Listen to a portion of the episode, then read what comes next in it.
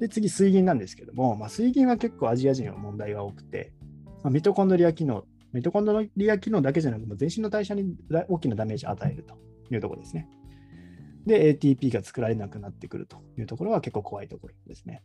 で、メチル水銀っていうものですね。使用性のもので吸収率95から100ってめちゃくちゃ吸収率高いんですよ。だからこう入ってきやすい。あとアマルガムとか、まあここら辺もありますね。結構でも皆さんなんか魚のイメージ、マグロ水銀でしょみたいなイメージあるけど、結構やっぱ工業的なもの大きいみたいですよ。工業的暴露というか、水銀。水銀って結構揮発性のものとかこうななってくると、それも吸収率高いんで、まあ、一番はやっぱりこういう工業的な暴露とか、世界中見てみるとそっちの方が多かったりするというところですね。まあ、岩とか削ってったりするときに暴露していってしまうというところ。で、水銀の怖いところは、これも亜鉛の働きを阻害するんですよ。まあ、なぜかというと、ここに水銀、カドミウム、亜鉛っていうのがあるので、めっちゃ邪魔するんですよね、亜鉛の。亜鉛ってまあ講座とかでもやってますけども、めちゃくちゃ重要な要素じゃないですか。遺伝子発現とか。まあ、様々免疫力とかもそうですけど、そういったところを邪魔してくるんで、結構厄介。そういった意味合いで、その遺伝子発現のところに関わる酵素とか、合成阻害したりとか、あとさっき言ってたメタロチオネイン、これも亜鉛がこうしっかりこう結合してくれればいいのに、水銀とかカドミウムがこうくっついてしまって邪魔してくると。あとはインスリンとかテストステロンのホルモンとか、そういったところにも影響を与えてきたりとか、まあ、あとヘ,、えー、ヘム合成ですよね、鉄の合成、そこにも邪魔してきたりとか、あと甲状腺ホルモン代謝、まあ、乳児への影響っていうのもやっぱ強いですし、えー、カジタ菌の増殖とかもつながるし、あとアミノ酸、アミノ酸の中にもこう SH あるもの、さっきのシステインとかもそうですけども、そういったものと結合していってしまって脳へ行ったりとか、結構厄介なんですよね。だから水銀暴露って結構栄養療法でも問題です。で、さっき言ってたこの DNA ですね。人間は遺伝子からタンパク質を作ってるって、これ講座の中でもやりましたけども、そういったところに使う酵素のこの亜鉛をですね、邪魔してしまったりとかするわけなんですよね。水銀とかが邪魔してしまう。あと水銀、フィルビン酸からアセチルコリンになるとき水銀もありますし、ここクエン酸のところもあるし、ここもあるし、ここもあるしと。めっちゃ止めちゃう。代謝止めちゃう。って感じですね。当然エネルギーが作られにくくなるので、様々不調、めっちゃ疲れやすいとか出てくるわけですね。で、さらに甲状腺の代謝とか、まあ、副腎のコルチゾールの代謝とかっていうのも水銀が止めちゃう、邪魔しちゃうので、甲状腺異常とか、副腎、えーまあ、そういったところの疲労のところとかにもつながってきてしまうと。コルチゾールが出なくなってきてしまったりもするというところですね。まあ、めちゃくちゃ疲れます。まあ、魚介類と水銀量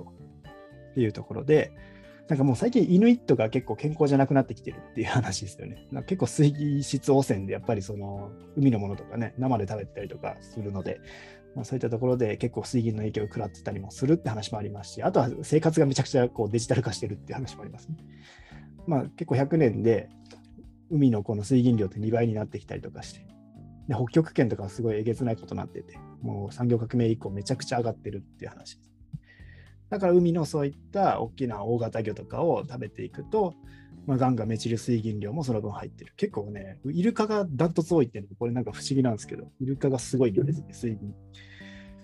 まあ一説ではこの水銀のこの悪さよりも、クジラとかが持ってるセレンとかね、そういう栄養素、それに対抗する栄養素が結構こう打ち消してたりもするよみたいな話があって、大型魚って結構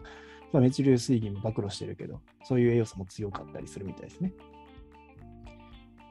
まあ、大型魚には注意っていうのはそういった理由があります。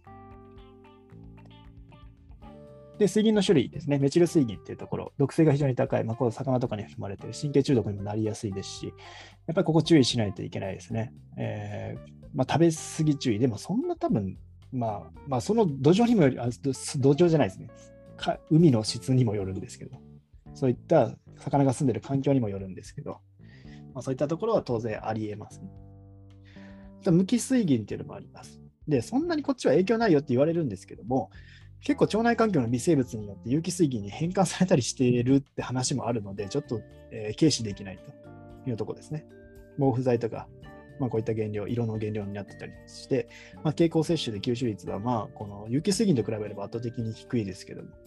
あ、それでもやっぱちょっと気にしておく必要あるかなというところです。あと金属水銀っていうのがこれ怖くて、アマルガムっていう歯の詰め物ですね。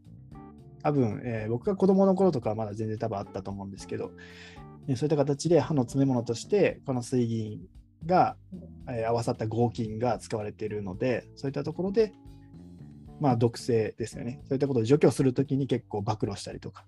してしまうので、この、えー、取るときは結構気を使って取らないといけないという話もあります。これがあることでもうずっと水銀がですね、水銀が体の中に入ってきてて、それでめちゃくちゃしんどいというか、いらっしゃるんですよね。だからもうずっと疲労が取れないとか、もう長年疲労が取れないと思ってたら、歯の詰め物ずっとあった。それ取ったら結構こう良くなったみたいな話とかも栄養療法の中であったりしますね。まあ、よく言われてるこういったちょっと危険度チェックってところでは、ここに該当するやつが多いと、ちょっと水銀暴露の影響怖いよみたいなところが言われてます。やっぱり疲労感ですね、強い疲労感。あと頭痛、集中力低下、あと人格が変わったとかですね。夜間頻尿、まあ、あと記憶障害、突然怒りが込み上げる。まあ、結構こう、不安定になったりとかですね。まあ、ここら辺はまあ結構直接的原因ですけども、ここに当てはまる方結構注意です。それはちょっと一回見てもらった方がいいかもしれないですね。まあ、毛髪見られる検査とかまずしてみてもいいかもしれないです。まあ、水銀のデトックスには、まずは水銀のその暴露源ですよね。何から自分が水銀入ってきてるのかっていうところ。まあ、これ全体通してですけど、水銀だけじゃなく、他のやつも何から自分はそれが入ってきてるのかっていうのは見つけることがポイントです。で、栄養素では亜鉛とかセレンっていうのがポイントになってきます。まあ、そういうのはまず亜鉛はここですね。あとはセレンっていうのは、やっぱりなんかこの解毒作用強いんですよ、結構。まあ、そういったところで必要になってくるかな。だからメタロチオネイン、さっき言ってたメタロチオネインもこれ亜鉛を増やしていって、水銀を減らしていくっていうのも、亜鉛アプローチも必要だし、あとセレンですね。とか、あとグルタチオンっていう解毒させていく、水銀も早くこう解毒させていくためにも必要なので、さっきの初めの方にあった解毒のフェーズですね。ここに関わる栄養素も重要です。で、感じたとかも水銀保有してたりするので、感じたこの、えー、倒したら水銀が体にばらまかれて、それで食らってしまう人がいるんで、感じた除菌するときは便秘とか治しとかないといけないよっていうのはそういう意味合いなんです。これが体にばらまかれるってめっちゃ厄介なんで。っていう話ですね。ここまで大丈夫ですか？はい。もう皆さん結構いっぱいいっぱいになってきてるかなとは思うんですけど、毎回のごとくなんですけど、まあ、アルミニウムをやります。アルミニウムはちょっと僕のポッドキャストでも話したので、まあ、詳しくはそちら聞いてくださいって感じですけども、え、アルミニウムっていうのは急性毒性ないんですけど、慢性的に蓄積することで体にとって悪さをするというところですね。まあ、厄介な乳がんのリスクを上げてしまったりとか、ミトコンドリア機能低下、あとはあの制汗剤っていうところですね。汗を止めるところ、えー、結構厄介です。それに入ってたりもします。まあ、こういったところで、えー、いろいろ言われてますというところで、ちょっと詳しく見ていくと、まあ、結構気づかず怖い暴露源は、制汗剤、デオドランドっていうものですね。まあ、デオドランド、まあ、これ汗をこう止めていくために必要なものですけども、有効成分としてなんちゃらアルミニウムですね。塩化アルミニウムがそういった成分に入ってます。まあ、ちょっと一瞬止めて、こっちを見るかな。まあ、例えば検索してみたりすると、えー、ここにあるかな。見にくいですね、これ。多分おそらくこういうのにも入ってますね。うん、入ってるかな。ありますねクロ。クロールヒドロキシアルミニウム液って書いてあるんで、こういうのにもアルミニウムは使われてるかなと思います。で、一つ面白かったのは、これは、顔の、顔さんかな？顔さんのやつはここに、セカアルミニウムの効果の成分は使用してませんって書いてあるので、あ結構考えてんだなっていうようなところですね。アルミニウムってところも考えて作ってんかなというようなところで、結構こういうので見てみると面白いですよ。あどこまで気使ってるかなと。まあでも必要な成分で、まあ、手っ取り早いので、まあ、そういうところでアルミ使っアルミ系のやつ使ってるもの多いと思いますけど、まあ、結構この汗止める、汗止め系のやつっていうのは、アルミニウム入ってたりもします。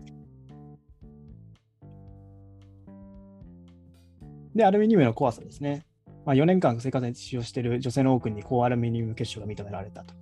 いう研究がある、研究というか事例があって、まあ、正常値が0.1から0.3ぐらいが適正値なんですけど、こういう4年間とかずっと使用している人って4マイクロモーラーとか、モル濃度なんですけど、濃度があった。高い人は16とかなってて、もうかなり高アルミニウムになってたという話もあります。であとは、製化剤の使用頻度と、かつ脇の毛を剃ってるってところですね。まあ、そういったところがより入りやすくなってて、まあ、乳がん発症率を相関していたというような話もあります。まあ、結構乳房近くの皮膚に残留した塩化アルミニウムっていうのは、経皮吸収されやすくて、で外因性エストロゲン、まあ、内分泌か乱作用、環境ホルモンですね、まあ、そういったところの影響とか、まあ、外因性のそういったホルモン作用ですね、を起こしてしまって、まあ、こういったところの主要細胞の肥大化につながっていってしまうみたいな話があるので、ちょっと怖いですね、やっぱり。こういったところの知らない間の蓄積っていうのは怖くなってくるというところですね。あとこういうのも怖いですけども、アルミニウムのところが母乳とか胎盤介して乳幼児に移行しやすいという話もあります。で、乳幼児って大人よりもデトックスっていうのはまだ苦手なんですよね、まだ。だから大人よりも悪影響が心配されて、で、大体こういうのってアルミニウムとかって肝臓でやっぱりこう代謝されたりしてくれるんですよ。大人の場合は。ただ、ちっちゃい時って結構まだ肝臓よりも脳に移行しやすいので、お腹の中に入れる時とかは結構厄介かもしれないですね。まあ、よりアルミニウムっていうところ、ちょっと怖いなっていうような話です。で、アルミニウム、ここですね。ここにアルミニウムあるのと、ここにもありますね。まあ、こういった形でエネルギー回路も止めていってしまうので、疲れやすくなったりとかもするしと。で、ポイントはですね、アルミニウム、デトックスにはマグネシウムと水溶性ケイ素っていうのがポイントになってくるかなと思います。これ、横にですね、ケイ素とマグネシウムがいます。まあ、アルミニウムがまあ、ここら辺もちょっといいんですけども、まあ、副甲状腺ホルモン PTH っていうのを抑制してしまって、ただ PTH っていうのはマグネシウムが必要なので、まあ、マグネシウムをいっぱい取ることによってアルミを追い出すみたいな、なんかこうですね、こう戦わせるみたいな感じの排出系と、あとはケイ素自体結構これですね、えー、結構、何でしたっけ、ランセットとか医学雑誌、有名な医学雑誌がケイ素でこれ言ってたみたいですよ。アルミ吸収、排出更新、促進があるよっていうのを効果言ってるので、まあ、どちらかというと水溶性ケイ素がいいみたいですね。で、ケイ素って本当にありふれてる栄養素です。あの世界には、まあど、土とかにもたくさん入ってるし、人間にもケイ素かなり多いです。ただそれをさらに取っていくことによって、こういう排出にの効果があるみたいです。あとは杉菜とか、まあ、セレンとか、まあ、クルクミンとか、まあ、そういったところもポイントかなというところですね。はい。ちょっと時間がなくなってきましたね。えー、あと、ヒ素。ヒ素は、まあ、殺虫剤とか除草剤に含まれてて、アトピーとの関連もガイドもされています。まあ、ヒ素のひどい事件でいくと、あのカレーにヒ素混ぜたとかね、ああいう事件がありましたけども、本当にこれやられてしまうと、本当にここ止まってしまうのがピルビン酸デヒドロゲナーゼっていうもの。えー、どこかっていうと、このブドウ糖からピルビン酸になってアセチルコリになるここの酵素ですね。だからエネルギーが糖質から作られなくなってくるっていうえげつない ATP 不足を起こしてしまうというところですね。あとさっき言ってた SH にもヒ素っていうのはくっつきやすい性質があるので、さっきの反応を邪魔してしまったりとか、あとリンの代謝酵素ですね。ビタミン B の活性型でリンがくっついてるんですよ。エネルギー代謝にがっつり影響が出てきます。ビタミン B1 って活性型になるには、チアミンというビタミン B1 にリンっていうのが2つくっつかないといけないというのをやりましたね、これ講座で。で、そこのところに、えー、影響が与える。リンの代謝がこれがうまくいかないので、ビタミン B1 が働かないし、さらにここ阻害ここが阻害されてしまって、こう無理になるというところですね。まあ、この時にマグネシウムいりますよみたいな話しましたけど、ここがうまくいかなくなるというところもあります。なので、ヒ素怖いです。ヒ素怖いです。ヒ素盛られたらちょっと怖いですね。まあ、でも、なんか、なだらかに多分、ひじきにもヒ素多いとか言うじゃないですか。まあ、そういう微量な分は大丈夫だと思うんですよ。半減期も早いんで、比較的速やかに排出されていくんです。高容量一気に入ってきたときは怖いですね。まあ、デトックスにはヒ素の位置関係見るとですね、ゲルマニウム、セレンとか、そういったものがポイントになってくるかなというところです。で、セレンっていうのはセレニウムですね。海外では有名ですけど、日本では有名じゃないですね。卵とか結構入ってます。まあ、さっきの魚とかもちらっと言いましたけど、そういったところですね。抗酸化作用、甲状腺機能、抗がん作用。まあ、めっちゃ結構重要な栄養素です。あの、がん予防のミネラルと言われているぐらいですね。それぐらいやっぱりデトックス系の作用が強いというところです。あとゲルマニウムっていうのも、まあ、こういうサプリがあるぐらいなんですよね。薬効性のある植物、漢方薬、石炭とかに含まれてて、免疫機能活性化作用とか、骨量低下防ぐ作用とか、感染リウマチに対する作用とか、まあ、いろいろ言われていたりします。まあ、ゲルマニウムっていうのも、まあ、あんま使ってる人は見たことないですけど、まあ、こういったところで、ヒ素のデトックスとしては有効なのかなというところですね。で、その他の有害金属っていうところで、えー、まあ、これ僕あんまあんま聞いたことなかったんですけど、ビスマスっていうなんか結構この薬剤師さんとかなら知ってる方多いのかなというところなんですけど、そういったところですね。あとトリウムっていう軍事的なものに含まれているものとか、タリウム、あとバリウムですね。バリウム飲むとかありますけど、そういったところとかもあります。まあ、こういったものたちがミネラルの吸収阻害とか排出されたりして体内量が確保できなくなってきたりとか、ミネラルの輸出、えー、そういった代謝に影響を与えてくると。まあ、こういった蓄積もちょっと怖いよ。まあ、それを逃れるためには健康的な排便習慣、まあ、腸内環境を良くしておくと、必須ミネラルをしっかりとっておくと、あとアルファリポ酸とか、まあ、そういったデトックス成分系をしっかりと取ることが重要になってくるよという話があったりします。まあ、有害金属って様々ありますよってところですね。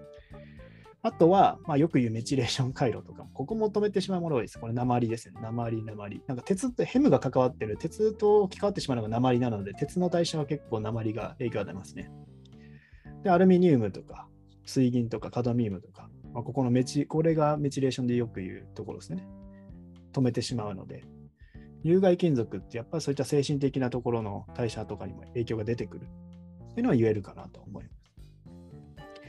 まあ、この辺難しいんですけど、もう全身の代謝にやっぱり有害金属って影響出てきちゃうよっていうところを押さえておくのがいいのかなと思います。